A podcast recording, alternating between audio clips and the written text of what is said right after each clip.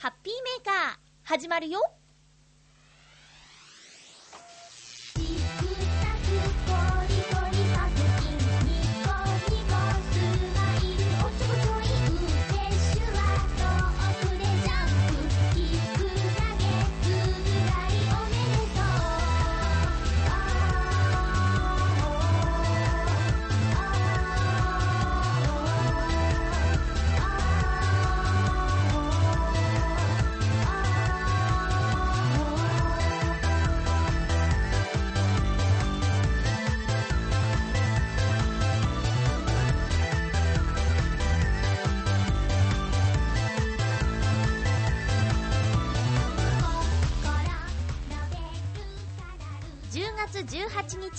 日まゆっちょのハッピーメーカー。この番組はハッピーな時間を一緒に過ごしましょうというコンセプトのもとチョアヘヨ .com のサポートでお届けしております。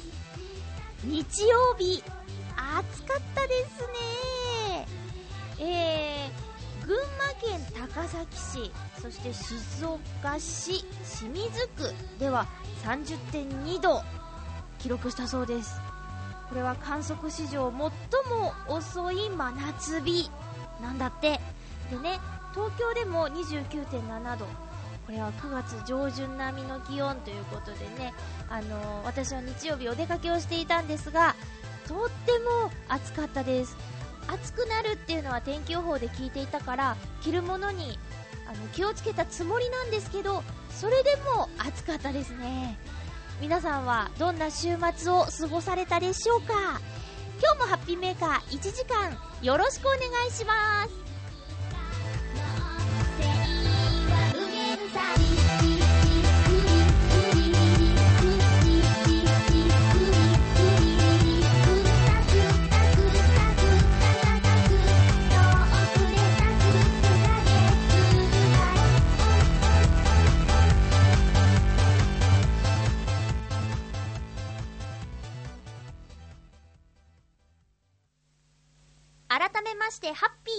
ーまゆっちょこと天瀬まゆです。気温の差が激しくてねあの着るものももちろんなんですけど寝る時の布団っていうのもね結構困っちゃいませんか？あの日曜日はいつものように毛布をかけて寝ちゃってたんですけど割とあったかめのやつね暑くて目が覚めちゃったっていうような感じ。そりゃそうだよね。9月の頭って言ったらまださあの大きめのバスタオルみたいなやつで寝てましたからね。タオルケットもあるんですけどどのみち手足をねあの布から出しちゃうんだったら大きめのバスタオルこれね IKEA で買ったものなんですけど IKEA にあるバスタオルはねすごい大きいの。あの普通にね体にかけたら隠れちゃうぐらい大きいんです。だからねバスタオルを買ったんですけどバスタオルとして使うにはちょっとねなんだろう。洗って乾かすのが大変みたいな感じで結局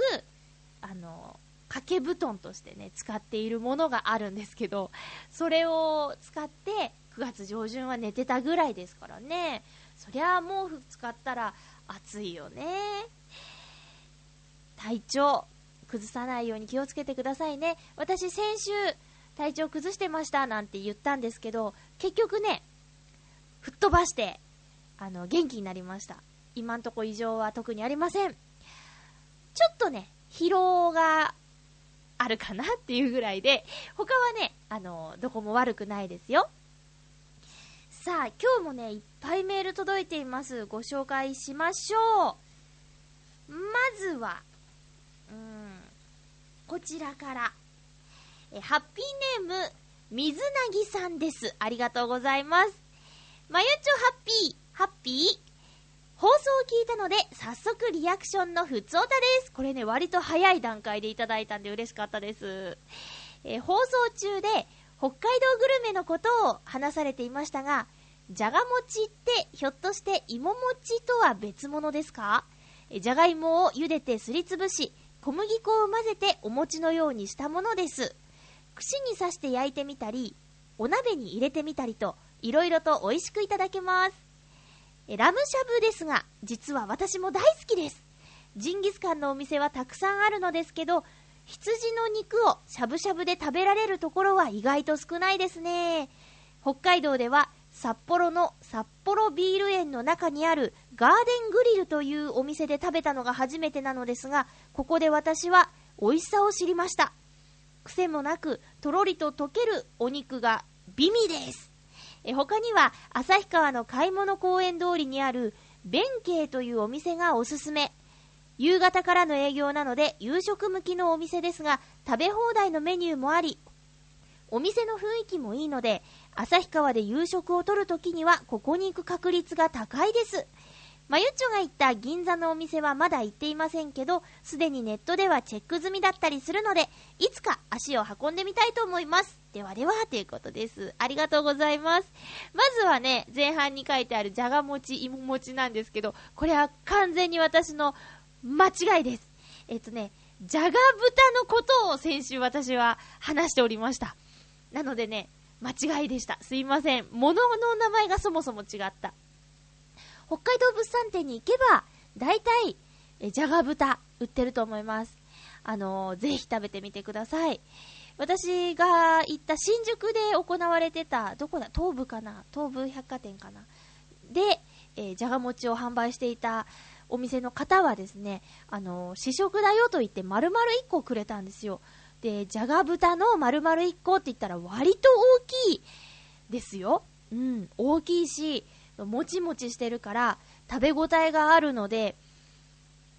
ラーメンを食べた後に確か試食させていただいたんですけど、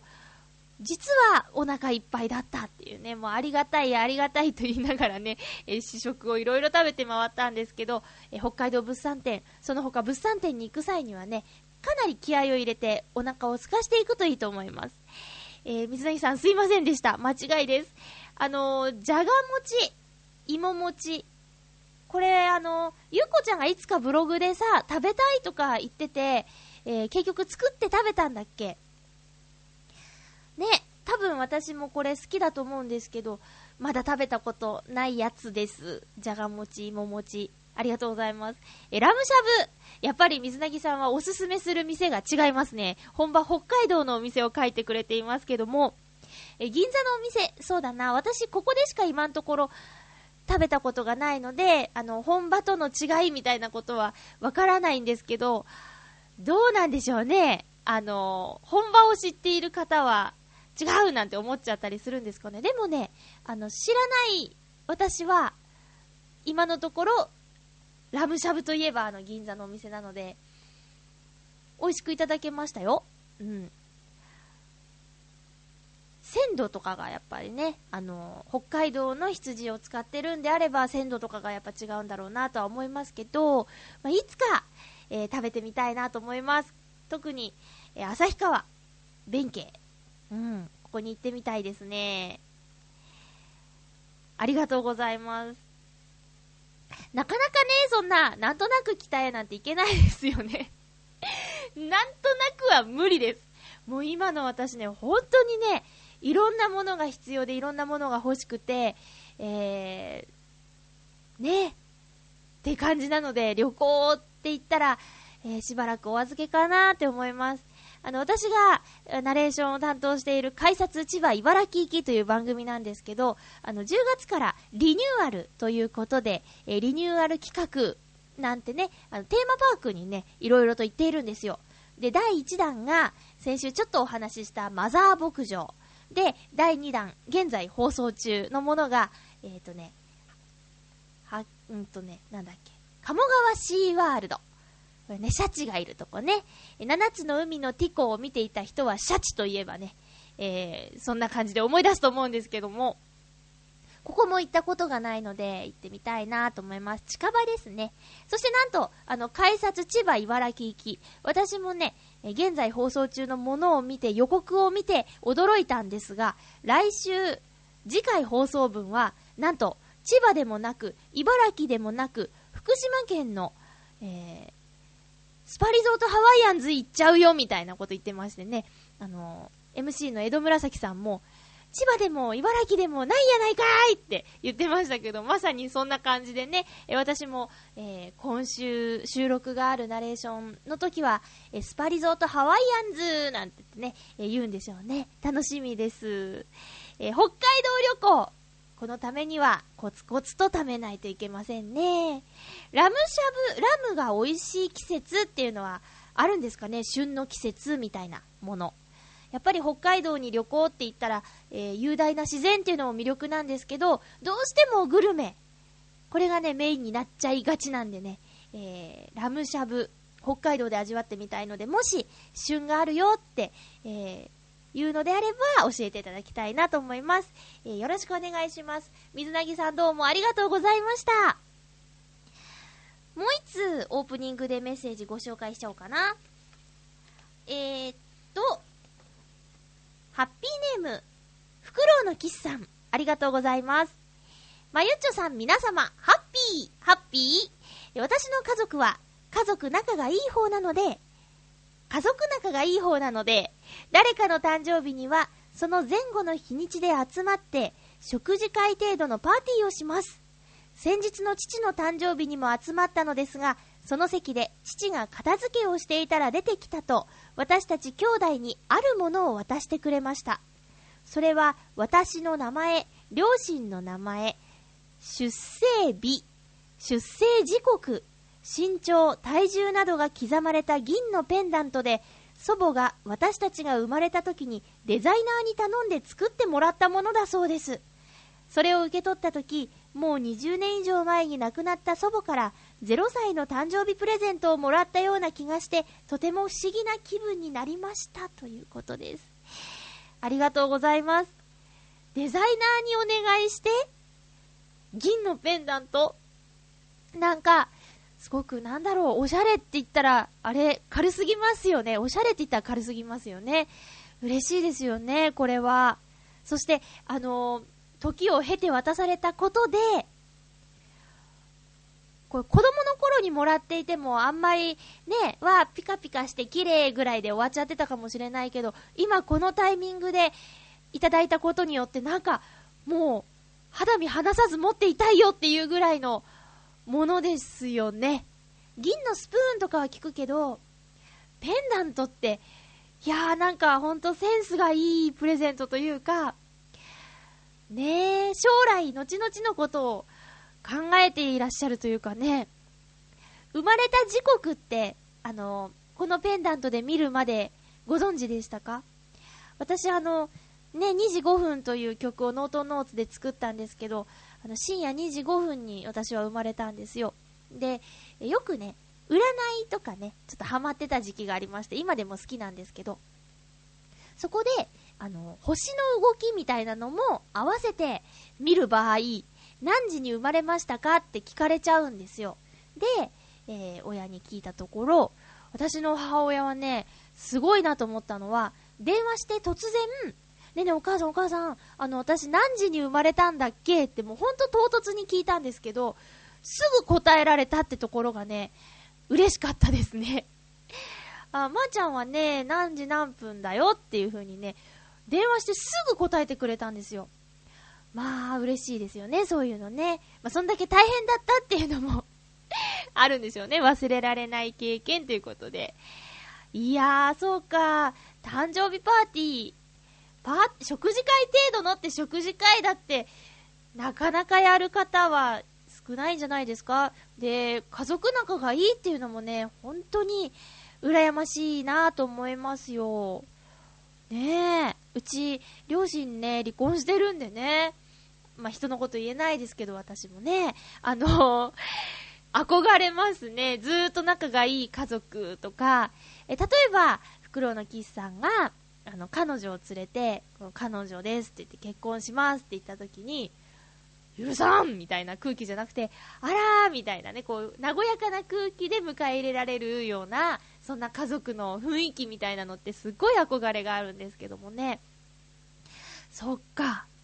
ちょっとなんかデザイナーさんがデザインしたっていうところで、そのペンダントを見てみたいなっていう気持ちにもなってますけど、まあ大事なものなのでね、えー、大切にしといてくださいね。0歳の誕生日プレゼントか。そうね、私ね、最近ね、もっぱら、最近もっぱらっておかしいね。あの、友達がね、出産するっていうのがね、もう、最近多いんですよ。あとは、小さな子がいるお友達みたいな。うん。で、そんなに頻繁に会うような関係ではなくても、あの、友達の子にプレゼントをあげるのが好きなんですね。でね、もううっかりしてたんですけど、その、毎年プレゼントあげてる、と言ってもまだ2歳だから、えー、生まれた時と、1歳と2歳か。そんだから3回しかまだあげてないんですけど、そういう、えー、友達の子供がいて、でも、うっかりママの、私のお友達の誕生日を忘れてしまうんですよね。なんで、娘の誕生日覚えてて私にくれないの？みたいなことを言われちゃうんですけども。すいません。なんかちょっと盛り上がっちゃって。えー、ベビーグッズとか子供のものってさ、おもちゃとかって選んでると楽しいでしょ？だから、でしょ？って言ってもね、えー、楽しいんですよ。だからね、あ、2歳の誕生日はね、あの割と音の出る絵本というか、あの、童謡がいっぱい収録されている絵本を送ったんですけど、まあ、何歳でどれぐらいのものが楽しく感じるのかとかいうのは、実はよく分かってなかったりするんですよ。もう、早いのかなとか、もうここは卒業したのかなっていう不安はあったんですけど、その、童謡がいっぱい入った絵本は、ものすごく喜んでもらえて、あの、喜んでもらえるとまた送った方も嬉しくてね、来年は何にしようなんて、3歳のプレゼントは何にしようなんて思っちゃうんですけども、嬉しいですよね。皆さんもね、多分、あの、私と年の近い方とかが、リスナーさんには多いのかなって感じているんですけども、そういう方は、もし身近にお友達にね、子供さんがいたり、あと親戚とかにね、えー、子供さんがいたりしたら、えー、ぜひ送ってあげてください。あのなんだろう、私はですけど、あの、流行りのテレビのヒーローのおもちゃとかよりは、その、積み木とか、なんか、ぬくもりのあるもの、えー、長く、いいもので、そうだな自分じゃちょっと買えないけど、ちょっといいもので長く持ちそうで、何か役に立てそうなもの っていう感じでちょっと選んでるんですけど、うん。楽しいですよ。まあ、男性と女性でちょっと違うのかなでも私、どちらかというと、男性寄りの頭をしていると思うんでね。うん。あ、もしかしたら、あの、洋服とかね、生まれた時に、あの、多分、赤ちゃん肌着とか、そのよだれかけとか、よだれかけって今、スタイって言うんだよ。スタイ。ね、よだれかけっていうより、スタイって言った方がかっこいいですよね。え、とかね、えそういうのは、いくらあっても必要だろうとか、あと、どんどん体の大きさが変化していくじゃないですか、赤ちゃんって。えだから、ちょっと先を見越したサイズのものとか、そういうのをね、送ろうかなと思ってたんですよ。で、可愛いデザインで、安くて、えー、っていうのはいっぱいあるんですよ。だけどね、やっぱり、あの、生まれたての赤ちゃんって、えー、肌が弱かったり、敏感だったりするからね、思い切ってオーガニック素材のですね、肌着セットを送ったところ、とっても喜んでもらえて、まあ、根は張るんですけど、ちょっと。でも、そう、色も地味だしね、可愛く、可愛いか可愛くないかって言ったら、もしかしたら、ね、あんまり可愛くはないかもしれないけど、ベージュが基本だからね。だけどね、なんだかんだで選択して、あの、着せたいなと思うのはこのオーガニックのやつなんだよね、なんて言って、言ってもらえて、やっぱ全然違うんだって。うん。肌触りとかが。ねそれは単に洗濯がうまいからじゃないかなんてちょっと思ったりするんですけど、まあそんなこんなでね、あの、赤ちゃんグッズ選んで送るのとかね、好きなんです。えー、シルバーのペンダンとか。これはなかなか友達の子には送れない代物ですよね。やっぱりこう親戚とかね、身近な人が送るといいんだと思います。シルバー高いですからね。うん、値段じゃないけど、思いもすごくこもってるけど。え、袋のキスさん、どうもありがとうございました。ちょっと興奮して長く喋りすぎてしまいましたが、コーナー行きます。ハッピーもぐもぐちょっと最近もぐもぐ続いてますね。ごくごくしなくなってきましたけど、今日のもぐもぐアイテムは、明治のチョコロ。チョコロです。え、こんがりパイが隠れたチョコレートということで。なんかもうさ、チョコの新作が増えてくると、あ、涼しくなってきて秋だな、冬だなって感じるんですけど、もう日曜日の気温とかね、感じたら、なんだよって思いますよね。溶けちゃうよってね。さあ、いただきます。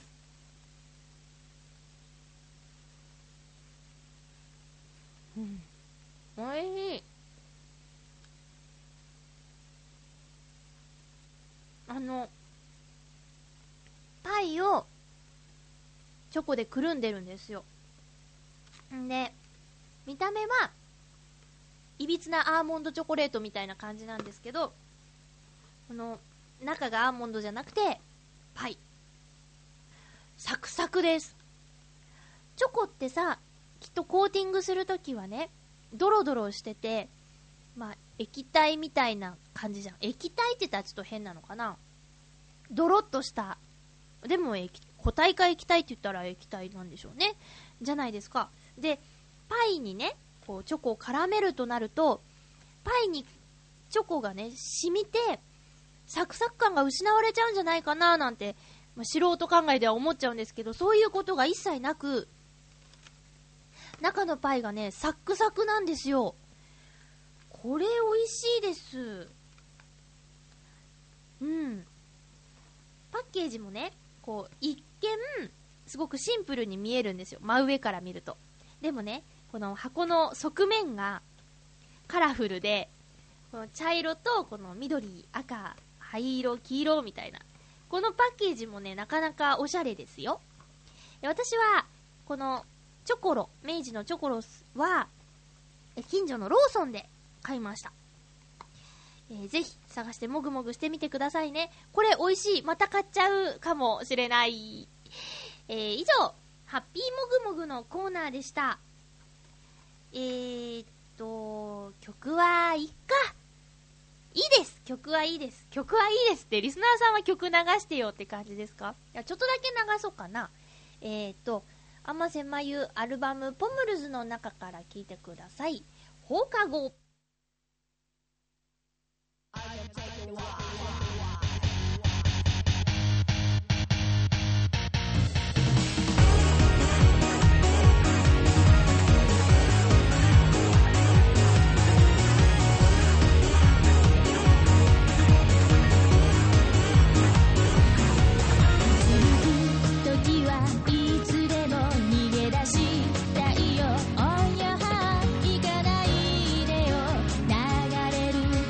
こと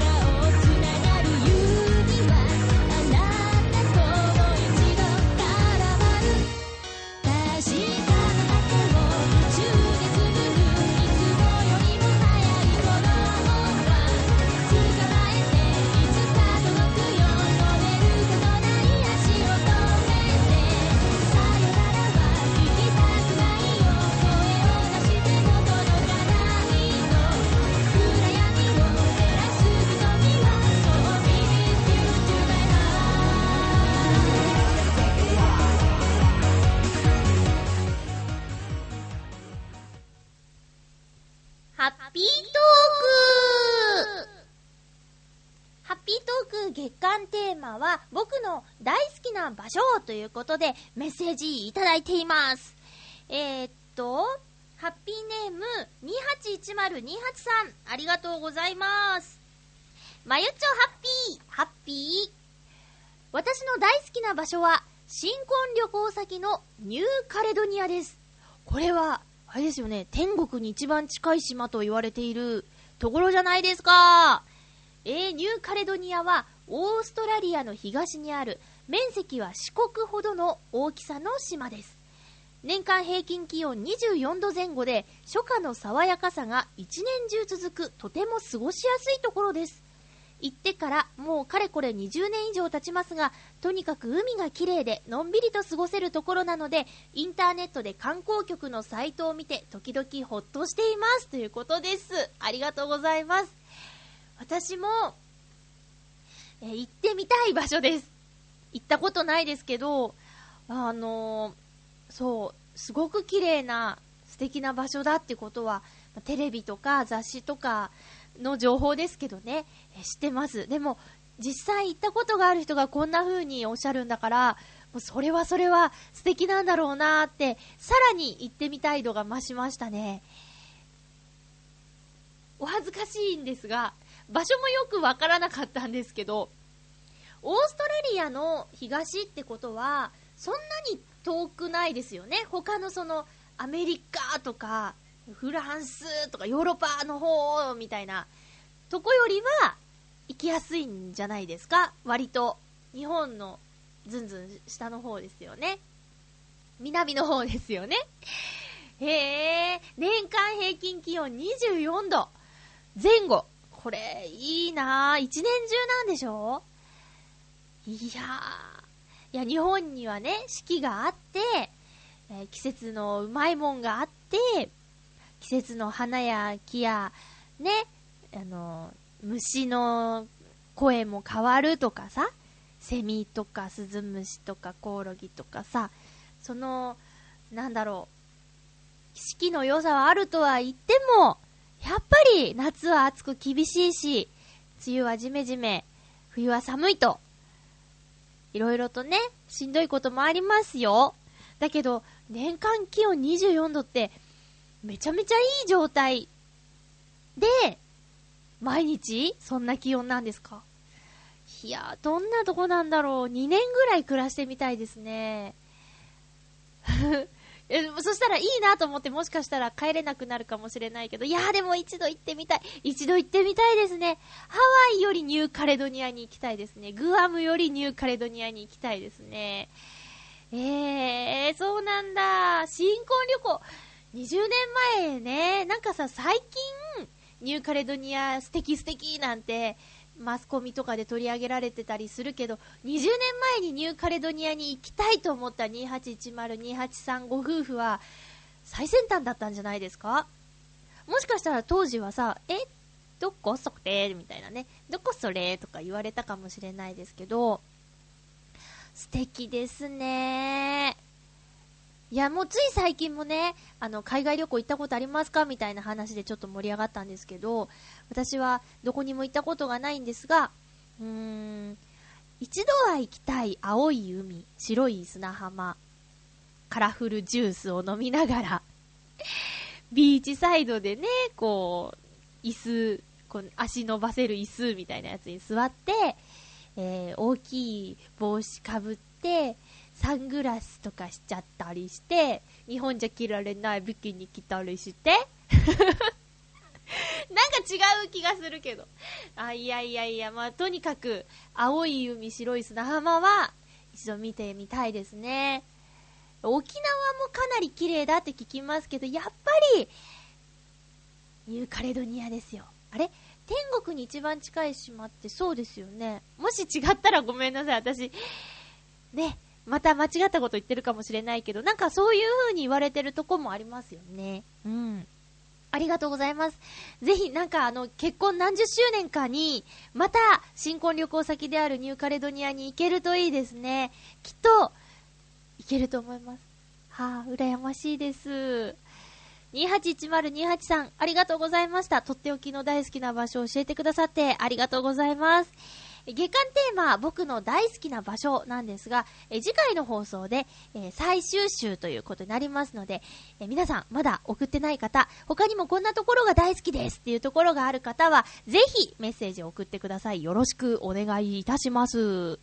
以上、ハッピートークのコーナーでした。ここからは、ふつおたや、いろいろとご紹介していきたいと思います。えー、っと、ハッピーネーム、コージアットワークさん、ありがとうございます。まゆっちょハッピー、ハッピー？マザー牧場の話題で出ていたものとは違いますが、同じ JR 内房線の5位。これ駅の名前ですか ?5 位から伸びる小湊鉄道には、機動バイクと機動自転車というものがあります。どちらも補線作業に使うもので、トロッコの土台に二輪車がくっついたようなシンプルな乗り物。実際に菜の花が咲く平野辺の線路を走っている姿を見るとちょっと感動します。11月に体験試乗があるようですが予約制なので難しいかな。ちなみに小湊鉄道とつながっているくるり線でも同じような車両が走っています。私は何度か走っている姿を見かけただけなので、これ以上の説明は旅人さんにお願いしたいと思います。では、ということで、コージャットワークさん、ありがとうございます。くるり線。くるり線が気になりますね。名前がかわいい。くるり線。機動バイク、機動自転車。へえ、あのー、線路を直すための直すために使うもの。へえ、そうなんだ。いろいろありますね。え、なにコージャットワークさんも鉄道詳しいんですか？鉄道詳しいリスナーさん結構いらっしゃいますね。あの、大空さんからプレゼントが届きまして、プレゼントというか、まあ、プレゼントも入ってましたね。えっ、ー、と、関東の方に2泊3日で旅行に来られたそうなんですよ。行きますっていうメッセージもいただいてたんですけどね。そこで、あの、いろんな電車を見てきたっていうことで、写真をいっぱいいただきました。あとね、あの、IC カード各種、いっぱいくれて、私コレクションね、してるんですけど、そこはまた賑わうことになりました。ありがとうございます。旅先でも、あの、まゆちょ IC カード好きだよね、みたいなことを思ってくれたんですね。嬉しいな、ありがとうございます。あとね、その、電車の写真とか、あと行った場所の写真とかをね、いただいたんですけど、その中にね、もう、大空さんが映ってたんですよ。で、お名前はね、何度も、あの、拝見してるし、メッセージとかもいただいてるんですけど、多分、お会いしたことは、ちゃんと会って話したりしたことはないですよね。もしかしたらイベントとかいらしてたかもしれないですけど、ちゃんと会って話したことないと思うんですよ。うん。だから、改めて、あ、大空さんってこんな方なんですねっていうのが分かってすごい嬉しかったです。やっぱりね、どんな方がこの番組聞いてるのかっていうのは気になるところなので、えー、なんかね、すごく優しそうな方でしたよ。うん。メガネが似合ってましたね。はい。えー、どうもありがとうございます。えー、マザー牧場ね。マザー牧場あの、駅から遠いよってことをスタッフさんおっしゃってたんで、なかなか行くの難しいんですけど、でも行ってみたい。乳搾りしたいと。あと、ソフトクリーム食べたいと。えー、カピバラじゃなくてなんだっけうーん、カピバラじゃないよ。なんだっけアルパカだ カピバラとアルパカって似てませんか？そうでもないかな今ちょっとごちゃになっちゃいましたけど、アルパカさんとね、あの会ってみたいし、ミラバケッソミラバケッソですよね。えー、えー、っと、コージャットワークさん、ありがとうございました。そうそう、じゃあコーナー行きましょう。なんと今回はね、あれにいっぱいメールが来てるんですよ。おはつでゴーおはつでゴーのコーナーに今週なんと3通もいただいています。ご紹介していきましょう。え、ハッピーネーム、クリボーさん、ありがとうございます。まゆっちょ、みなみなさま、ハッピー、ハッピー？この間の水曜日に路上ライブに見に行った時、同じ場所で翌日の10時から誰でも参加できる太極拳教室が行われると知り、太極拳には前々から興味があったので、初めて太極拳を体験してきました。めちゃめちゃ太極拳言うてますね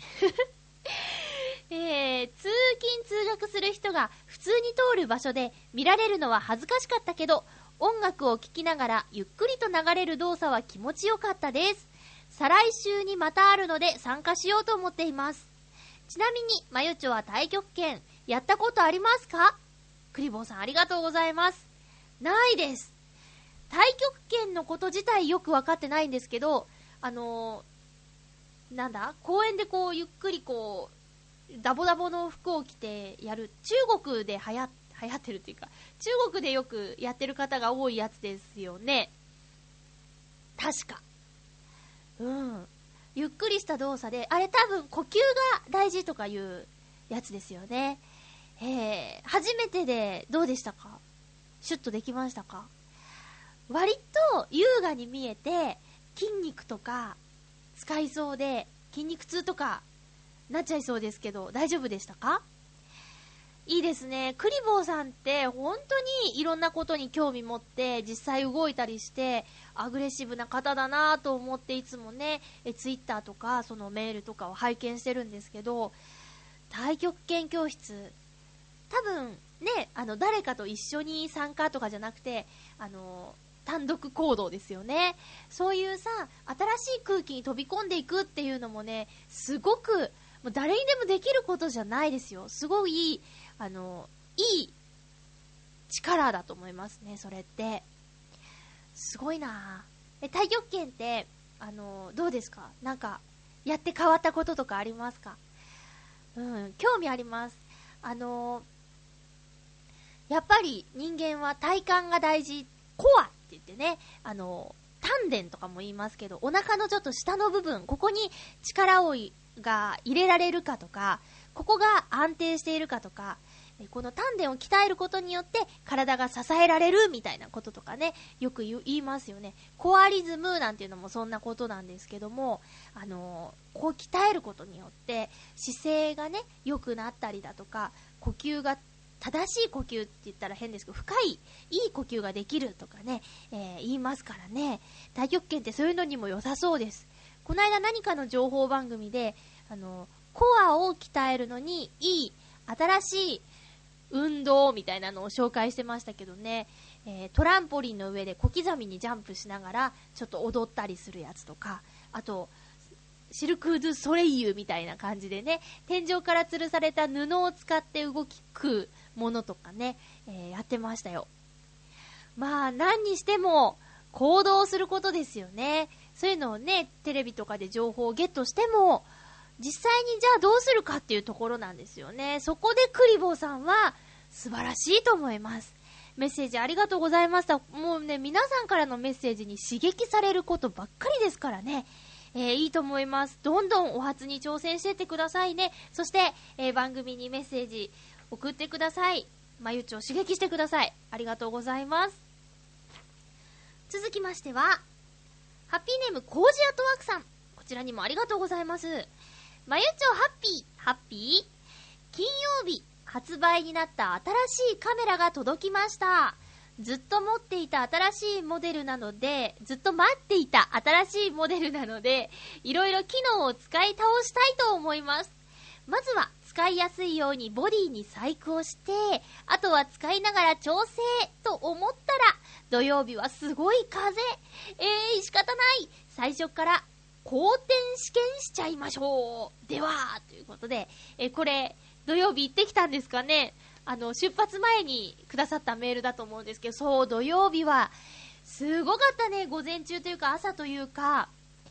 あれあれ放題で天気がね。で、私土曜日は昼の1時半から、えスクールのレッスンがあって、あの参加できなかったんですけど、舞浜ビーチプロジェクトの清掃活動がね、この日あったんですよ。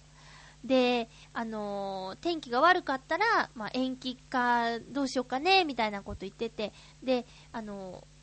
ー、9時、10、9時半か10時ぐらいにはもう天気回復するから、やっちゃいましょうみたいなことでね、えやったみたいなんですけど、もう今まで見た中で一番海が荒れていましたっていう感想がね、ツイッターの方で、えー、拝見しましたけどもね、えー、皆さん無事で何より良かったです。えー、コージアートワークさんのカメラの方はどうですか？順調でしたか？新しいカメラ、相性はどうでしたでしょうか？ねえ、またその新しいカメラで撮ったにゃんこ写真を見にブログに遊びに行きたいと思います。メッセージありがとうございます。私ね、カメラ欲しい欲しいってずっと思ってて、やっぱり安いものじゃないからね、あのデジタル一眼とか、うん。デジタルっていう時点でプって思われちゃうかもしれないんですけど、デジタル一眼レフカメラ、ね、あれをこう首から下げて歩いてるカメラ女子とかね、最近多いですけど、やっぱり、なんか、見た目とか CM の雰囲気とかで言ったら、宮崎あおいさんがやってるオリンパスの、オリンパスですか？なんかね、あの、白いやつとか、可愛いなって、コンパクトなデジタル一眼とか、こう、がっつりした趣味を私持っていないので、仕事が趣味であり、仕事みたいな感じになっちゃってるので、ここらでね、趣味を持ちたいなとは、何年も前から思ってるんですけど、なかなかね、で、写真撮るのとか好きですよ。あのー、カメラ目線じゃない人物を撮ったりとか、そういうのって好きですね。周りにね、写真を撮るのが上手い人が、あの、なかなかいないので、あの、そういう方にもね、ぜひ、えー、カメラうまく、写真をうまく撮るっていうのをね、えー、マスターしてもらいたいという友達は結構いるんですけども、そう、あの、カメラ目線じゃない写真って、なんかいい雰囲気で撮れることないですか？ねえ、ー、なんか、やりたいんだけど、こう、わちゃわちゃしてて、もう一つ一つクリアしていかなきゃいけないですよね。さあ続きましてもう一通ご紹介しましょう。ハッピーネーム、うー、久しぶり、紫のオーガさんです。ありがとうございます。まゆちょハッピー、ハッピー、よ久しぶり笑い。よって軽いなぁ。え近況報告がてら、お初で豪雨にメールするよ。ありがとうございます。時の流れは早いもので、先週誕生日を迎えたその日と次の日の出来事がお初で GO に送るネタです。結論からいくと、テレビに出たよというか映ったよ ?10 秒くらいだけど音声付きで。10秒って長いですよ。割と長いですよ、10秒。え、お茶の間の皆さんによるお聞き苦しい歌声をお届けして申し訳ない。え何？でも編集の結果、使われたってことはギリセーフなのかしらえー、何が起きたかというと、誕生日に最近行きつけのお店に行ったら、テレビ局の方が取材に来られるということで、インタビューも受けたんですが、歌っているところが使われたと、笑い。ええ、結果が分かっているのでオンエア済みです。初見の時はよりにもよってそこ使うの？とか崩れ落ちましたが、苦笑。でもいい誕生日記念になりました。フジテレビさん、アニスタへ取材に来てくれてありがとう笑い。まゆちょハッピーうーん、なんだ？へえ。テレビに10秒間歌ってる、声と歌ってる姿が映ったって？いやだから10秒って長いですよ。すごいね。これさ、前もって言ってくれないとダメなやつですよ。うん。ゆっこちゃんもね、告知が遅いっちゅうねん、声優グランプリに出たんだって。皆さんご存知？持ってる方いらっしゃいます？声優グランプリってさ、高いよね。まあ、カラー写真が多いからね、あの、しょうがないんですけど、それの、えー、10月号ですか。まあ、今売ってるのって11月号ですよね。10月号に、あのー、なんだ、よさこいじゃなくて、阿波踊りの取材を受けたとか言ってさ、名前とインタビューの記事が載ってるらしいんですけど、ないっちゅうねん。見たいっちゅうねんね皆さん。いやー、えー、お誕生日、先週の聞きましたか？フクロウのキスさん、あの、フクロウのキスさんからのお誕生日メッセージが、紫のオーガさんに届いてたのを聞きましたか？うん。すごいよ、リスナーさんからリスナーさんにお誕生日メッセージが来るなんてね。お誕生日。なんか、初めてのこと。まあ、いくつになっても初めてのことってあるよねっていうのがまさにこのコーナーの由来なんですけど、本当に、まあ、テレビの取材が来るなんていうのも前もってわかることじゃないしね、狙ってそこに行ったらテレビがいるのかって言ったらそうでもないしね。ねえ、すごいね、面白いですね。私初めてテレビに映ったのは、あのー、まだ幼稚園にも通う前のことだったみたいなんですけど、あのー、図書館で、えー、テレビが来てて、え、好きな絵本なんですかみたいなコーナーで、持ってきて、みたいなことで、私が持ってきた本は、お風呂大好きっていう絵本でね、えー、これは今でも、あの、名作なので、本屋さん行けばあると思うんですけど、皆さんよかったら、図書館とか本屋さんで、お風呂大好きっていう本をね、えぜひ見てみてください。もうほんと夢があってね、楽しい本なんですよ。これがね、好きだったんだって。まあ、今でも好きだけどね。えーと、改めて、お誕生日おめでとうございます。また、えー、楽しいこと、新しいことにどんどん出会う一年になるといいですね。紫のオーガさん、ありがとうございました。紫のオーガさんとフクロウのキスさんがたまにごっちゃになります。さっきもごっちゃになっちゃいましたけど、すいません、失礼しました。ということで、お初で GO にいっぱいメッセージありがとうございます。え皆さんもね、普通おたでも、お初で GO でも、ハッピーちょうだいでも、もちろんテーマトークのコーナーでも、あと普通おたでも、もう一回、二回言ったかな？どんどんメッセージくださいね。皆さんがどんなことを考えてどんな風に過ごしてるのか、すごく気になりますのでね。よろしくお願いします。え、さて、私、え日曜日、暑かったねって話を冒頭でしたんですけど、お出かけしておりました。あのー、この番組にもメッセージをくれたりする、小野功石さん。版画家の小野功石さんのね、個展、つい最近まで銀座で行われてたんですが、また次すぐですよ。代官山のアートフロントギャラリーというところで行われております。え、小野功石のえっとね、小野功石さんの個展に行ってきました。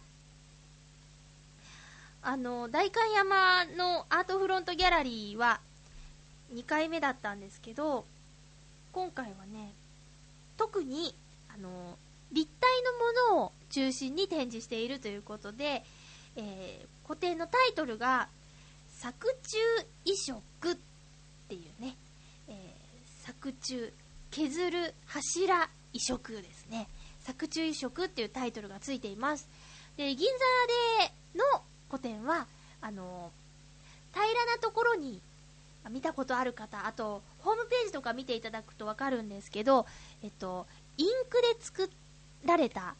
柱に見えるものがですね、あの、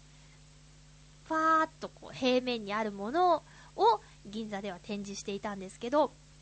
今回、え代官山アートフロントギャラリーで、えー、や、行われている個展ではですね、その、インクでできた柱、一度作っったものを削り取って、で、あらゆるものに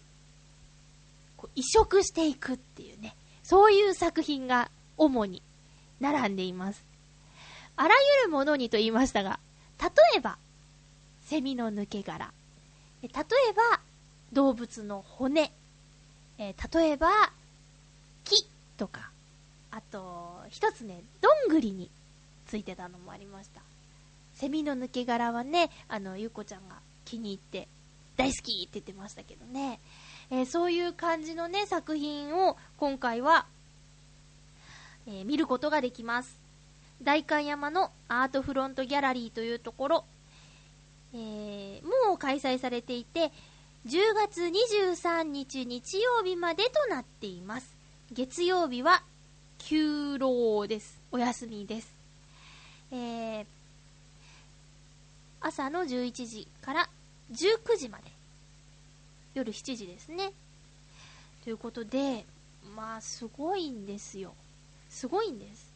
え今回、個展しますって言ってパンフレットをね、あの、郵送でいただいたんですけど、ここにね、あの、神奈川県、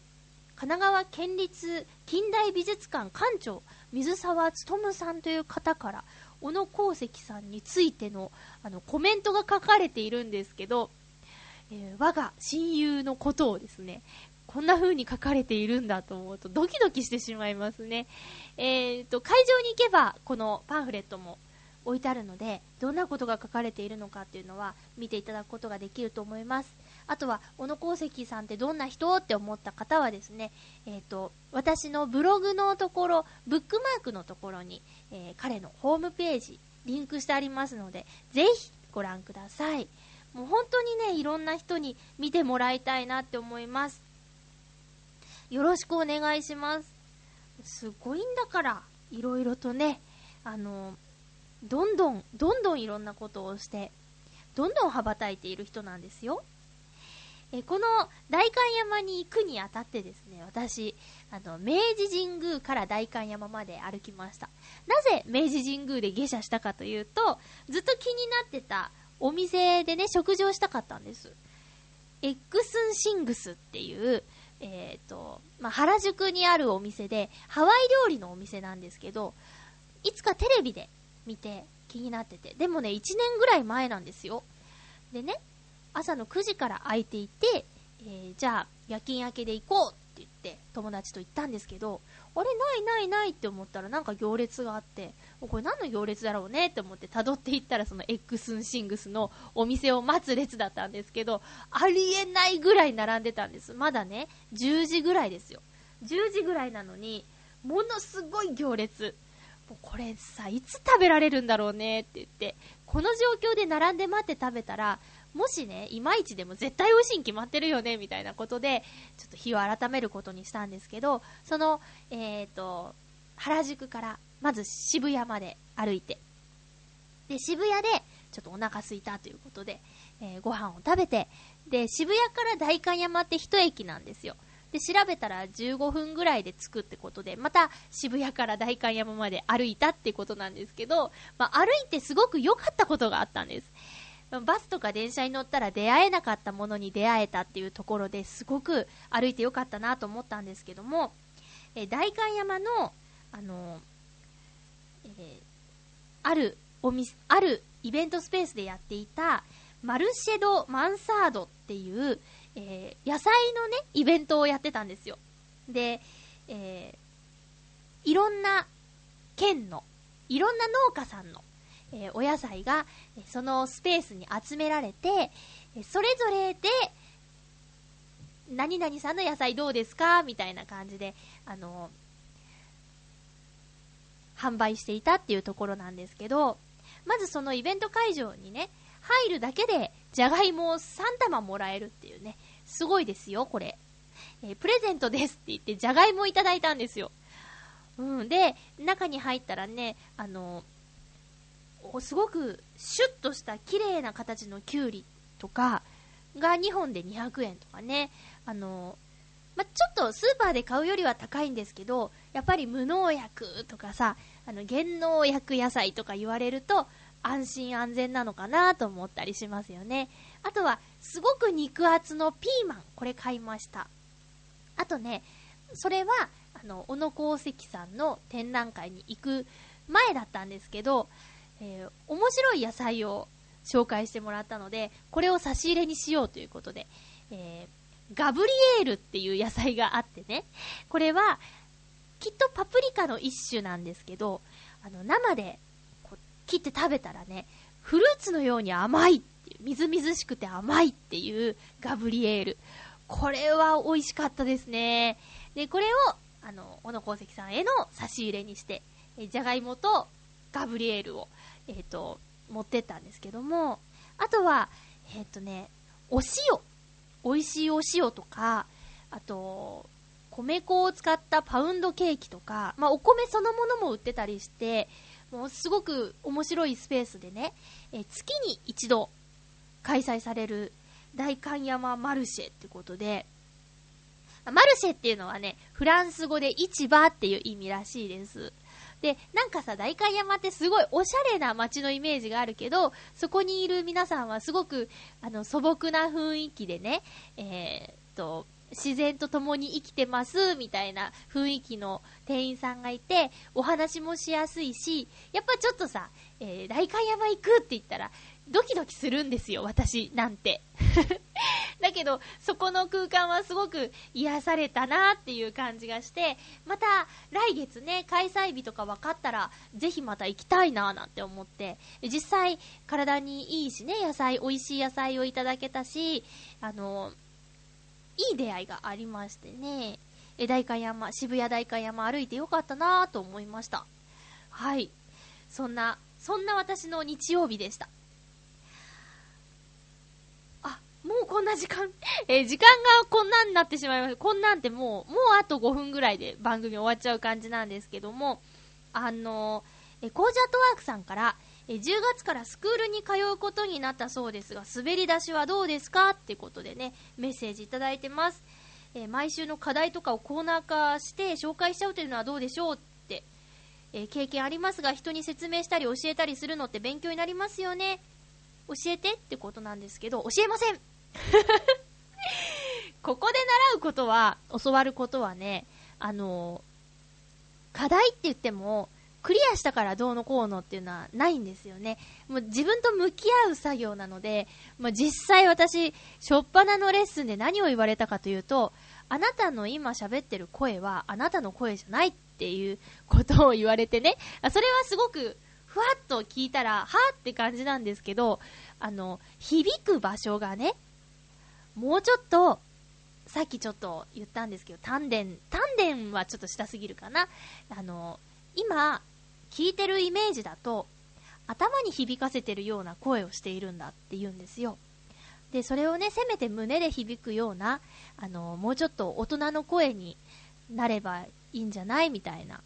アドバイスをいただいて、その声がいけないって言ってるんじゃなくて、ナレーターとしてやっていくんだったら、その、下で響く、胸で響く、深みのある声が必要になるから、そっちを開拓していきなさいというようなことをね、えー、言われて、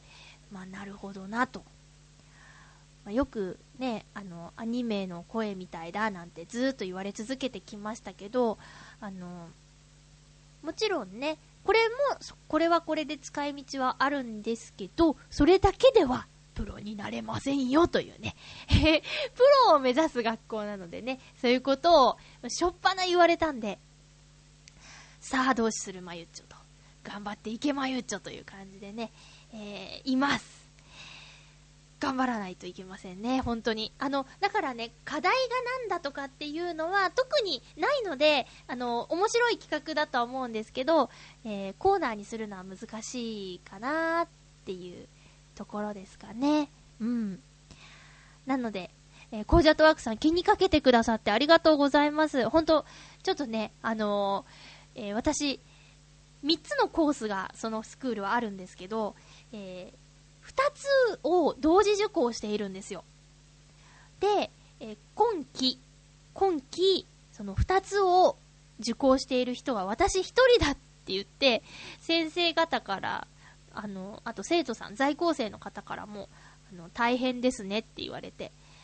大変ですよ。大変ですね。いやー、なんかあの、まだね、あの、一つは、特に何がって始まったわけではないんですけど、その、